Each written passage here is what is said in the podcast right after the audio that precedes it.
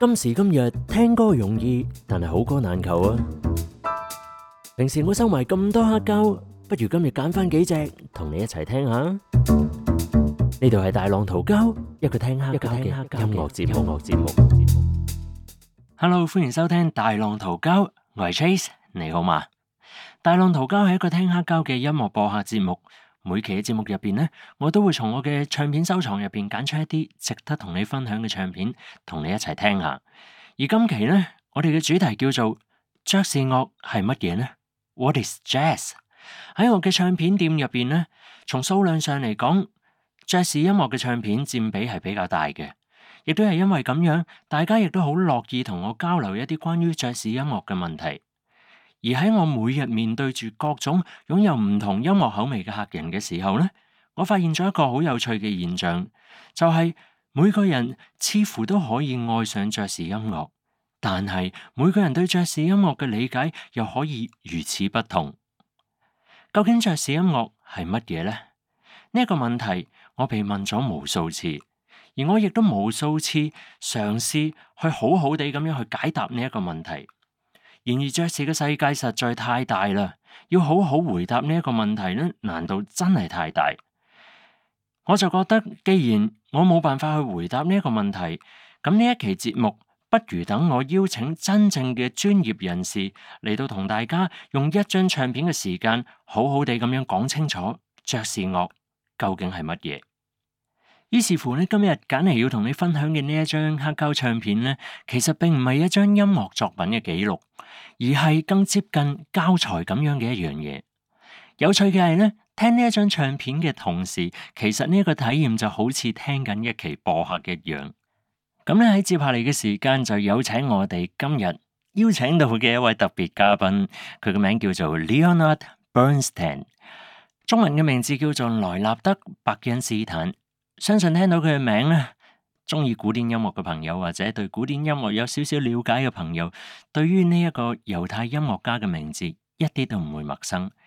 佢係上個世紀享譽全世界嘅作曲家啦、指揮家啦、音樂教育家啦，同時亦都係一個非常之有天分嘅鋼琴演奏家。佢喺指揮同埋作曲方面嘅才能咧，同埋貢獻啊！ 自然咧就好值得被大家所銘記嘅。但係喺今日咧，我哋最值得一提嘅一樣嘢就係呢一位美國音樂家喺佢一生當中最為孜孜不倦咁樣去追求嘅一樣嘢，就係如何打破古典音樂同埋公眾之間嗰一埲牆，令到台上嘅演奏家同埋台下嘅觀眾可以建立一種有互動嘅、有互相往來分享嘅一種親密關係。 呢張唱片咧，正係源於伯恩斯坦喺一九五六年嘅時候錄製嘅關於爵士音樂嘅一段科普嘅分享啊。名字咧，呢一張專輯嘅名咧，就係我哋今日嘅主題。What is jazz？爵士音樂究竟係乜嘢？接下嚟嘅內容咧，伯恩斯坦將會用英文嚟到同大家去敘述啦。 而我哋咧亦都明白未必每一個人都可以好完整咁樣從佢嘅英文嘅講述當中完全咁樣吸收所有嘅內容，所以咧我亦都專登將呢一張專輯入邊，佢有一張好完整嘅紙啊，入邊用英文同埋日文，因為呢一張唱片係日版唱片啦，佢用英文同埋日文將佢所講低嘅所有嘢都做咗好完整嘅一個文字嘅標注，而我亦都係截取咗當中嘅英文嘅版本啦。 配上咗用機器翻譯嘅中文嘅翻譯，當然呢個未必係百分之一百咁準確啦，但係亦都係附上喺呢個 show note 底下，大家可以碌落去睇到圖片當中有英文同埋中文嘅對比。有興趣嘅朋友，希望我嘅呢一啲少少嘅心思可以幫到你去更好咁樣理解，俾你去參考去收聽。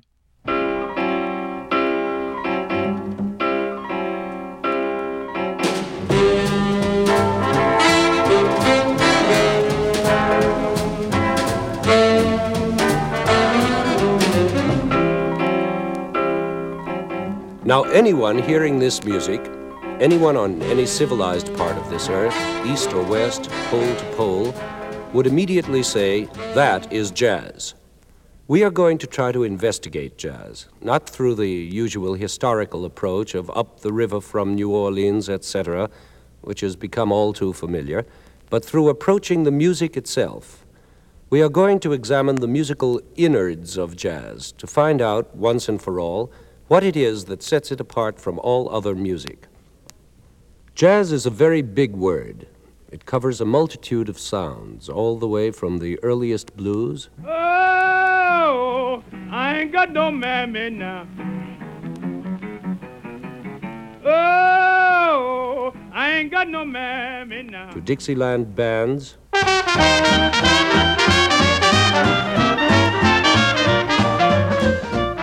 Charleston bands to swing bands.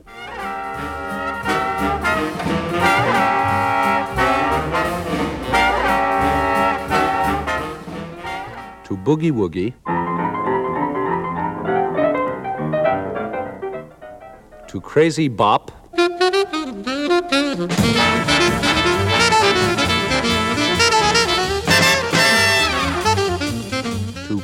bop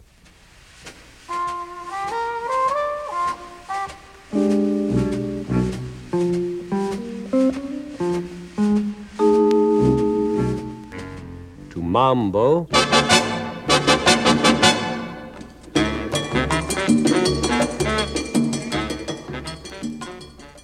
and much more. It is all jazz, and I love it all. I love it because it's an original kind of emotional expression, in that it is never wholly sad or wholly happy. Even the blues has a robustness and a hard boiled quality that never lets it become sticky sentimental, no matter how self pitying the words are.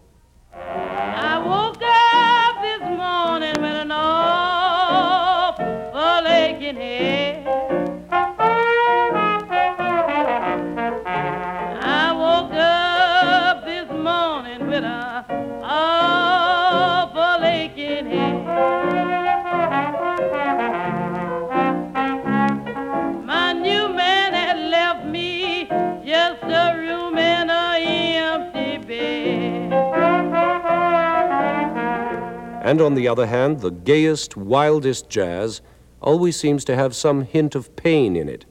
Listen to this trumpet and see what I mean.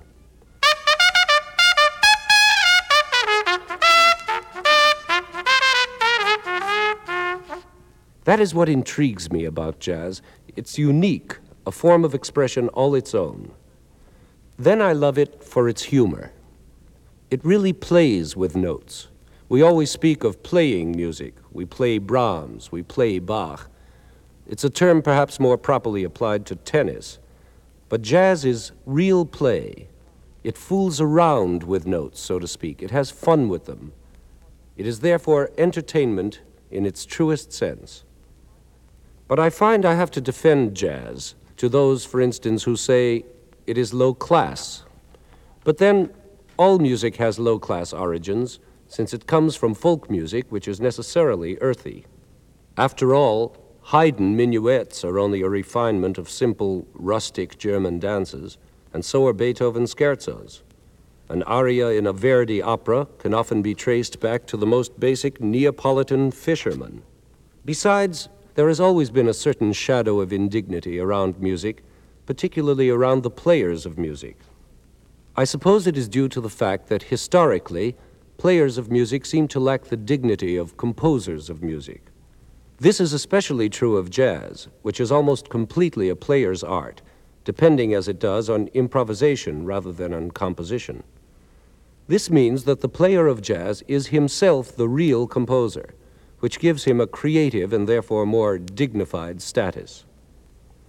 Well, then there are those who argue that jazz is loud. Well, so are Sousa marches, and we don't hear complaints about them. Besides, it's not always loud. It is very often extremely delicate, in fact. Perhaps this objection stems from the irremediable situation of what is, after all, a kind of brass band playing in a room too small for it. But that is not the fault of jazz itself. However, the main argument against jazz has always been that it is not art. I think it is art, and a very special one. But before we can argue about whether it is or not, we must know what it is. And so I propose to share with you some of the things I know and love about jazz. Let's take that blues we heard before and find out what it's made of.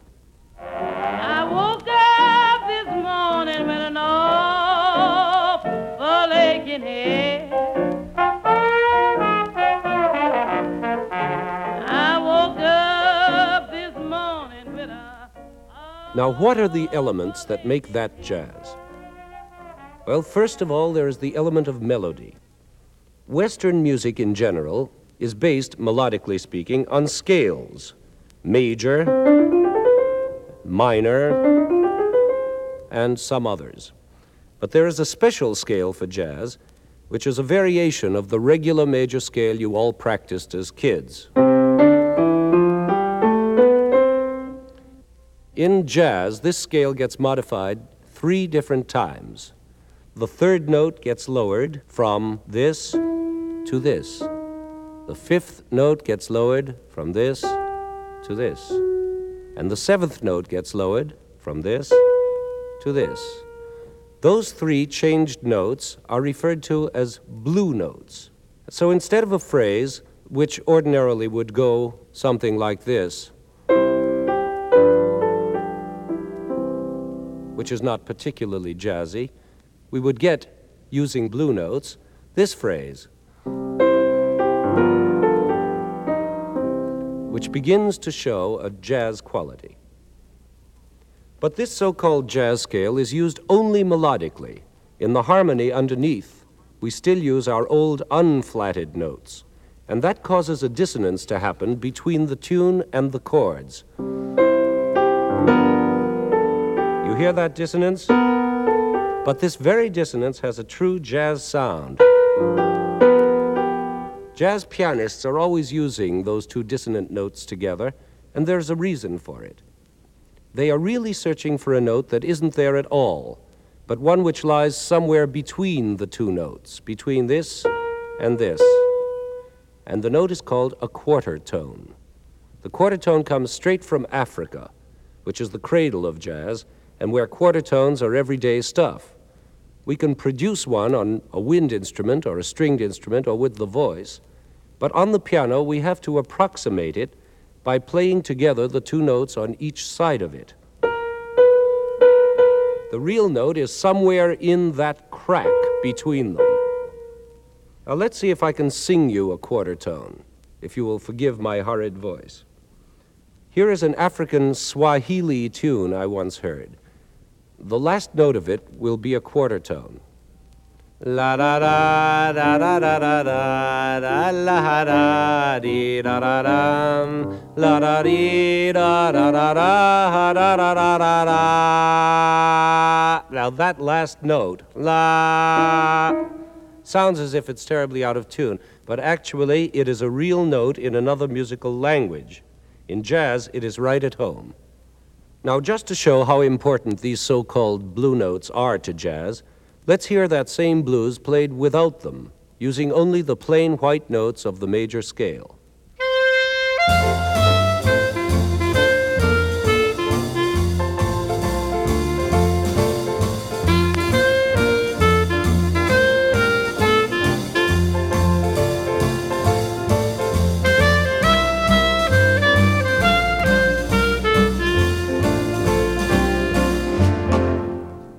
There is something missing, isn't there? It just isn't jazz.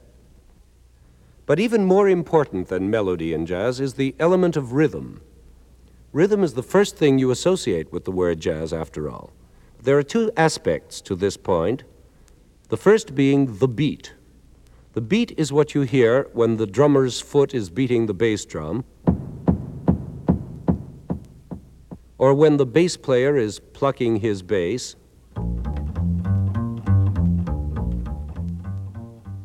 or even when the pianist is kicking the pedal with his foot. All this is elementary. The beat goes on from beginning to the end of any number, two or four of them to a bar, never changing in tempo or in meter. This is the heartbeat, so to speak, of jazz. But more involved and more interesting is the rhythm going on over the beat. rhythmic figures which depend on something called syncopation, a word you have certainly heard, but maybe were never quite sure of. A good way to understand syncopation might be to think of a heartbeat that goes along steadily and at a moment of shock misses a beat. It is that much of a physical reaction. Technically, syncopation means either the removal of an accent where you expect one or the placing of an accent where you least expect one. In either case, there is the element of surprise and shock. The body responds to this shock either by compensating for the missing accent or by reacting to the unexpected one. Now, where do we expect accents? Always on the first beat of a bar, on the downbeat. If there are two beats in a bar, one is going to be strong and two is going to be weak, exactly as in marching. Left, right, left, right, left, right. Even if there are four beats in a bar, it is still like marching, because although we all have only two legs, the sergeant still counts out in four. Two, three, four. Hop, two, three, four. There is always that natural accent on one. Take it away, and there is a simple syncopation. One, two, three, four. Two, three, four. Two, three, four. You see that that missing accent on the first beat evokes a body response. Now, the other way to make a syncopation is exactly the reverse. Put an accent on a weak beat, the second or the fourth, where it does not belong. Like this one, two, three, four. One, two, three, four. One, two, three, four. One, two, three, four. This is what we all do when we listen to jazz, clapping our hands or snapping our fingers on the offbeat. One, two, three, four. One, two, three, four. Now, those are the basic facts of syncopation, and now we can understand its subtler aspects. Between one beat and another, there lie shorter and even weaker beats, and when these get accents, the shock is correspondingly greater. Since the weaker the beat you accentuate, the greater the surprise. Let's take eight of these fast beats in a bar one, two, three, four, five, six, seven, eight. The normal accent would fall on one and five. One, two, three, four, five, six, seven, eight. One, two, three, four, five, six, seven, eight. Now instead, let's put a big accent on a real weak one, which is the fourth. One, two, three, four, five, six, seven, eight. One, two, three, four, five, six, seven, eight. One, two, three, four, five, six, seven, eight. One, two, three, four, five, six, seven, eight. Okay, boys, thank you. As you see, we got a pure rumba rhythm simply by accentuating the weak fourth beat. Of course, the strongest syncopation of all would obviously be obtained by doing both things at once, putting an accent on a weak beat and taking away the accent from the strong. So now we will do this double operation, put a wallop on the weak fourth beat, and remove the strong fifth beat entirely. And we get one, two, three, four, six, seven, eight. One, two, three, four, six, seven, eight. One, two, three, four, six, seven, eight. One, two, three, four.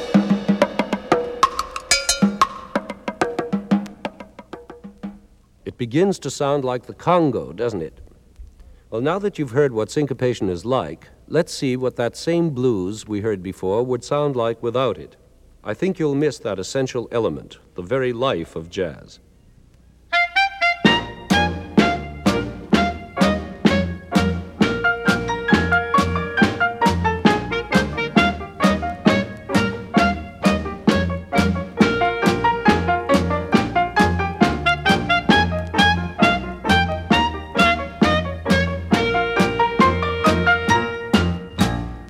Sounds square, doesn't it? Well, that takes care of two very important elements melody and rhythm. But jazz would not be jazz without its special tonal colors, the actual sound values you hear. These colors are many, but they mostly stem from the quality of the Negro singing voice. For instance, when Louis Armstrong plays his trumpet, he is only doing another version of his own voice. Listen to an Armstrong record like I Can't Give You Anything But Love and compare the trumpet solo with the vocal solo. You can't miss the fact that they're by the same fellow. I can't give you anything but love, baby. That's the only thing I'm plenty of, baby. Treat my wife. Now the trumpet version.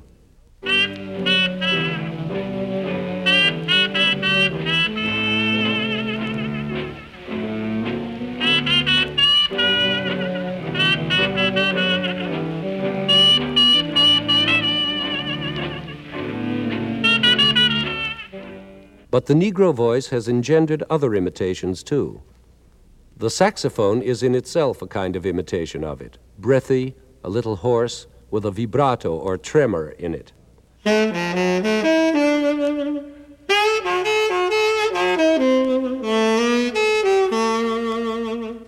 Just to show you what a vibrato is, let's hear that sax again without one.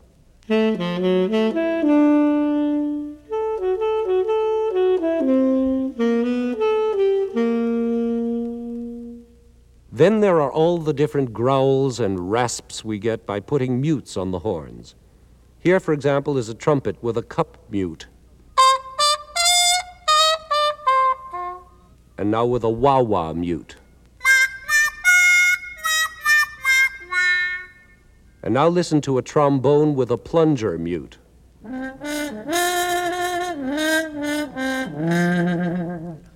There are other tonal colors that derive from Afro Cuban sources, like the bongo drums, the maracas, the Cuban cowbell, and all the others. Then there are the colors that have an oriental flavor the vibraphone,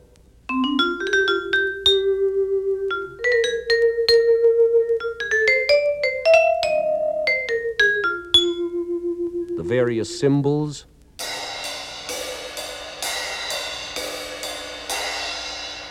and so on.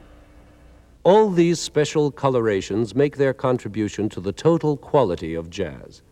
You have certainly all heard jazz tunes played straight by non jazz orchestras and wondered what was missing. There certainly is something missing the coloration. Let's now hear that same blues as without any jazz shading at all. I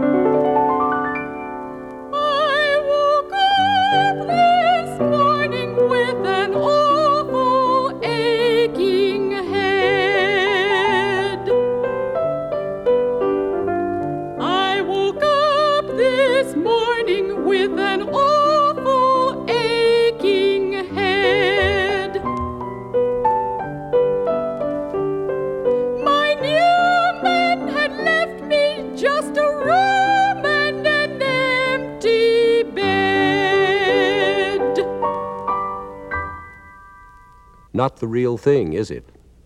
There is one more jazz element, one which may surprise some of you who think jazz is not an art.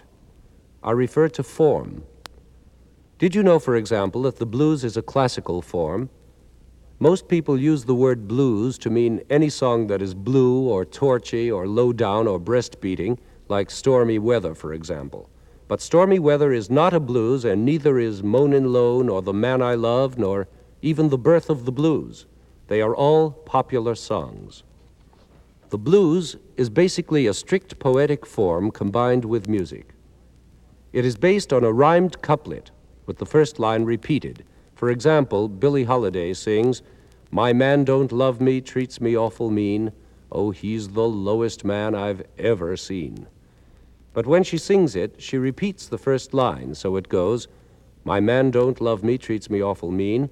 I said, My man don't love me, treats me awful mean. Oh, he's the lowest man that I've ever seen. That is one stanza of blues. A full blues is nothing more than a succession of such stanzas for as long as the singer wishes. Did you notice that the blues couplet is, of all things, in iambic pentameter? My man don't love me, treats me awful mean. Oh, he's the lowest man I've ever seen. This is about as classic as one can get. It means that you can take any rhymed couplet in iambic pentameter, from Shakespeare, for example, and make a perfect Macbeth blues. I will not be afraid of death and bane till Birnam Forest come to Dunsinane. It makes a lovely blues. I will not be afraid of death or bane. I said I will not be afraid of death or bane. Till Birnam Forest come to Dunsinane. Now, if you've been very attentive, you've noticed that each of those three lines got four bars apiece, making in all a 12 bar stanza. But the voice itself sang only about half of each four bar line. I will not be afraid of death and bane, and the rest was filled up by the orchestra. This filling up is called a break. And here in the break, we have the origin of the instrument imitating the voice, the very soil in which jazz grows. Perhaps the essential sound of jazz is Louis Armstrong improvising the breaks in a blues sung by Bessie Smith. From this kind of voice imitation, all instrumental improvising has since developed. Listen to that sound.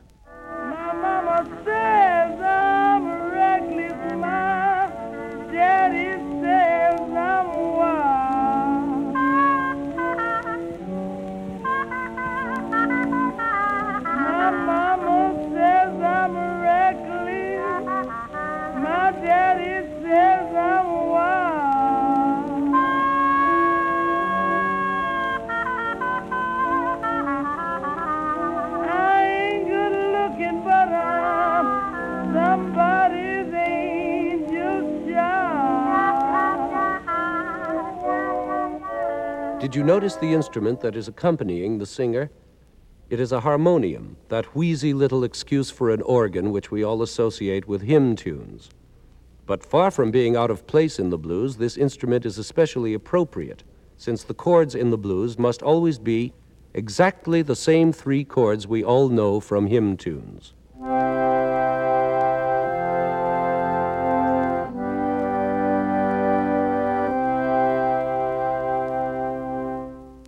These chords must always remain in a strict classical pattern, pure and simple.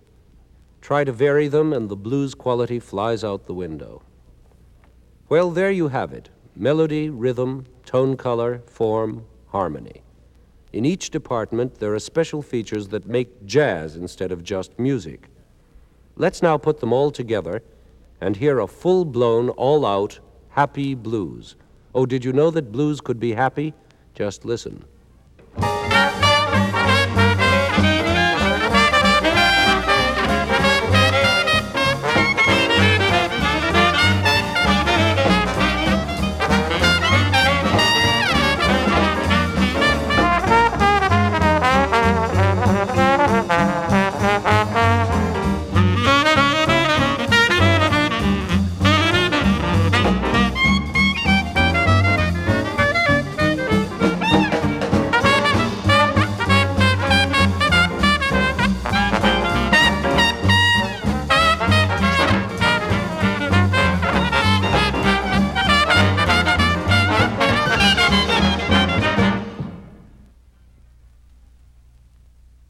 This time, I've probably given you the impression that jazz is nothing but blues. Not at all.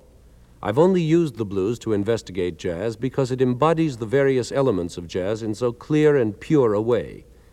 But the rest of jazz is concerned with applying these same elements to something called the popular song.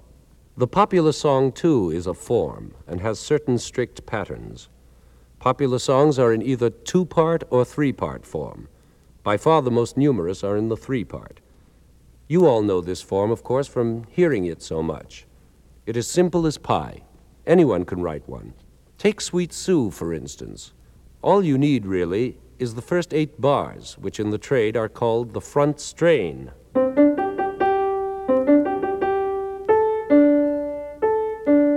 Now the song is practically written, since the whole thing will be only 32 bars long, four groups of eight bars apiece. Now the second eight is the same exactly as the first. Making 16 bars, and we're already half finished. Now the next eight bars, which are called the release, or the bridge, or just simply the middle part. This must be different music, but it doesn't matter if it's very good or not, since most people don't remember it too well anyway.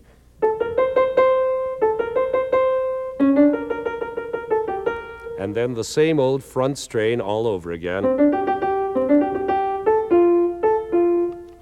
And it's finished. 32 bars and a classic forever. Easy, isn't it? But Sweet Sue is still not jazz. A popular song doesn't become jazz until it is improvised on.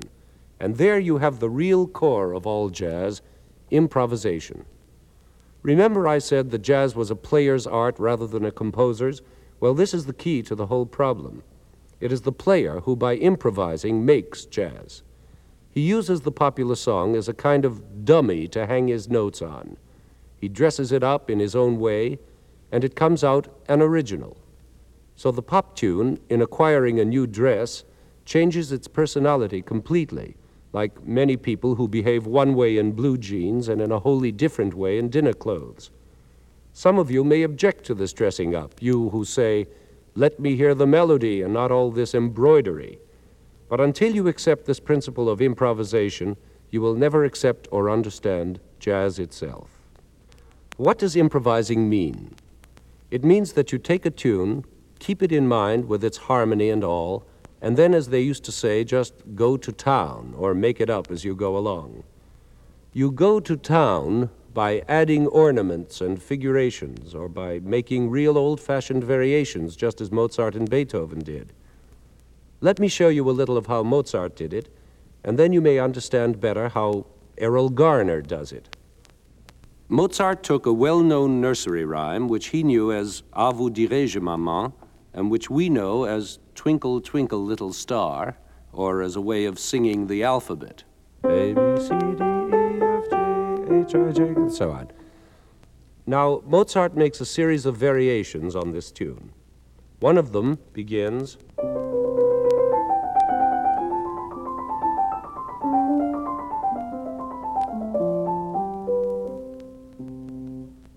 Then another.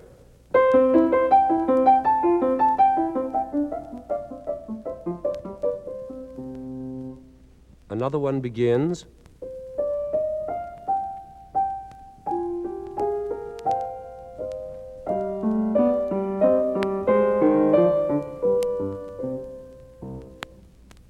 Yet another.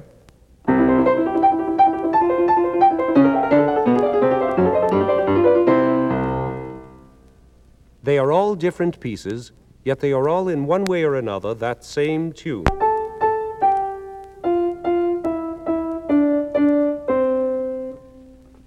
The jazz musician does exactly the same thing. There are infinite possible versions of Sweet Sue, for example. The clarinet player might improvise one chorus of it this way.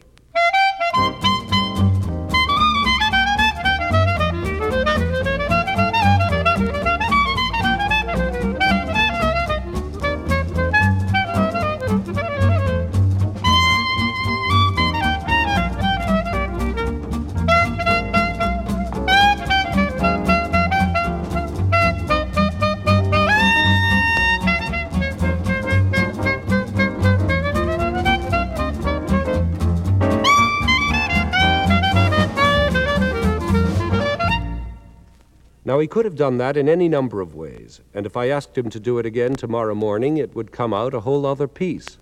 But it would still be Sweet Sue, and it would still be jazz. In fact, let's ask him to try it again and see how different it is.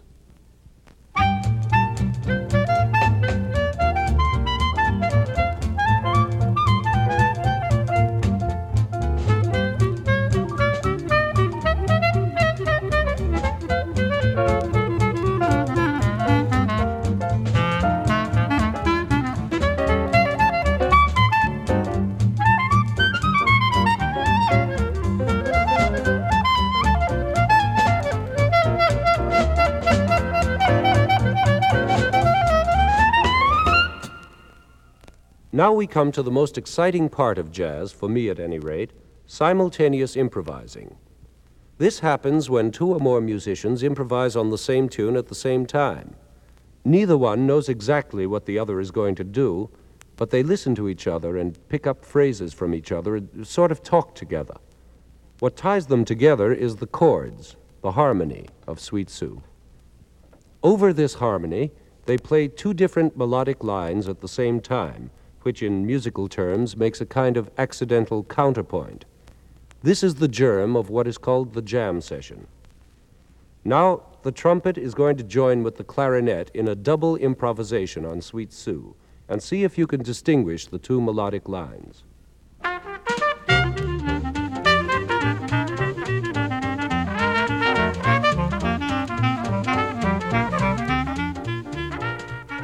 Business of improvising together gave rise to the style called Dixieland, which is constantly having a big revival.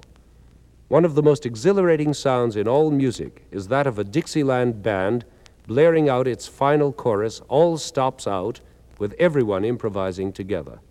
Here is that Dixieland chorus of Sweet Sue.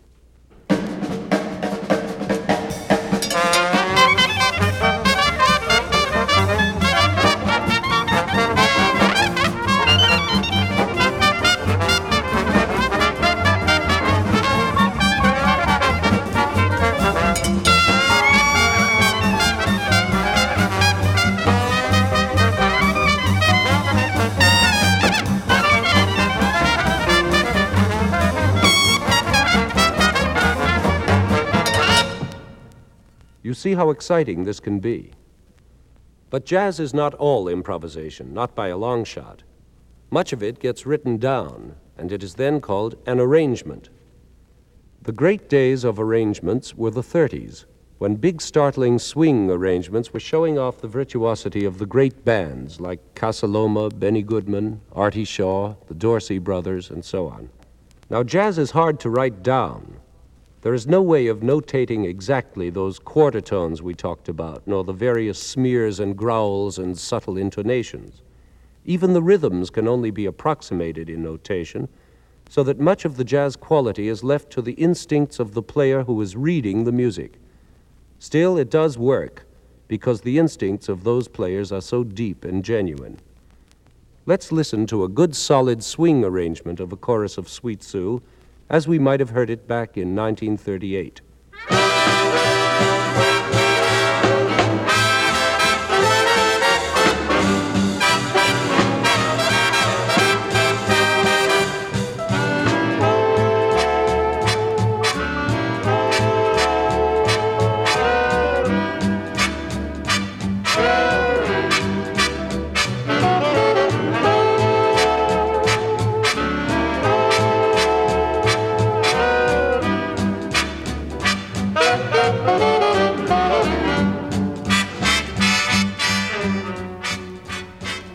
Now remember, this arrangement was for dancing.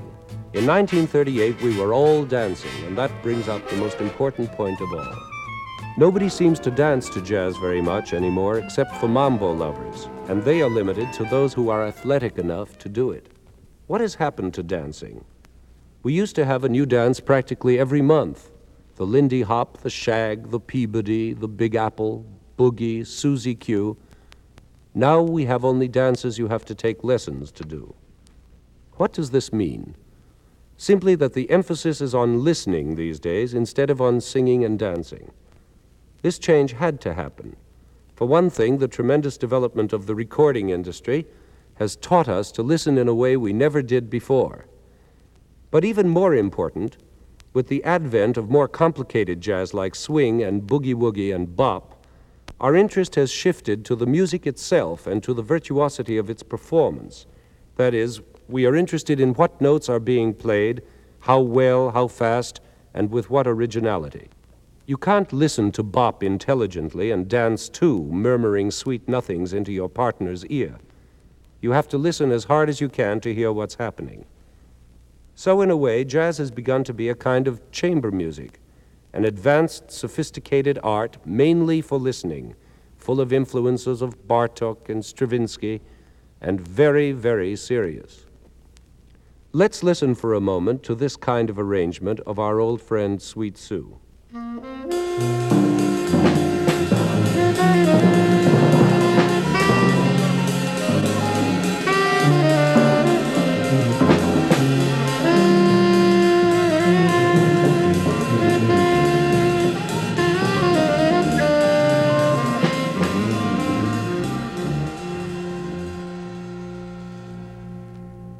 Now, whether you call this weird piece cool or crazy or futuristic or modernistic or whatever, the fact is that it is bordering on serious concert music. The arrangement begins to be a composition. Take away the beat, and you might not even know it's jazz at all. In fact, let's hear a little of it without the beat and see.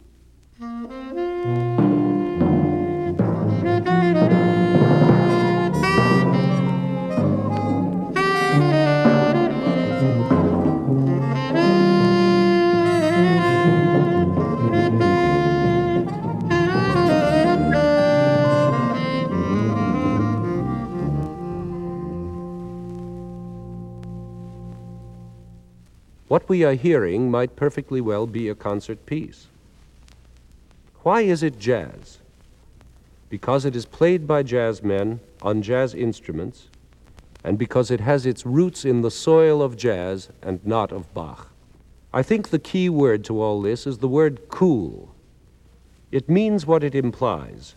Jazz used to advertise itself as hot. Now the heat is off. The jazz player has become a highly serious person. He may even be an intellectual. He tends to wear Ivy League clothes, have a crew cut, or wear horn rimmed glasses. He may have studied music at a conservatory or a university. This was unthinkable in the old days. Our new jazz man plays more quietly with greater concentration on musical values, on tone quality, technique. He knows Bartok and Stravinsky, and his music shows it. He tends to avoid big, flashy endings. The music just stops when it is over. As he has become cool, so have his listeners. They don't dance.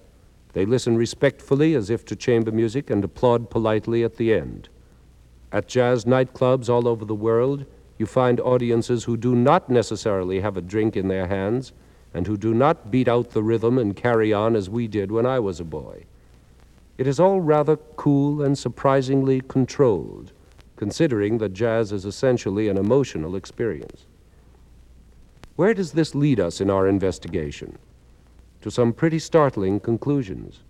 There are those who conclude from all this that here in the new jazz is the real beginning of serious American music, that at last the American composer has his own expression. Of course, when they say this, they are intimating that all American symphonic works up to now are nothing but personalized imitations of the European symphonic tradition from Mozart to Mahler. Sometimes, I must say, I think they have a point.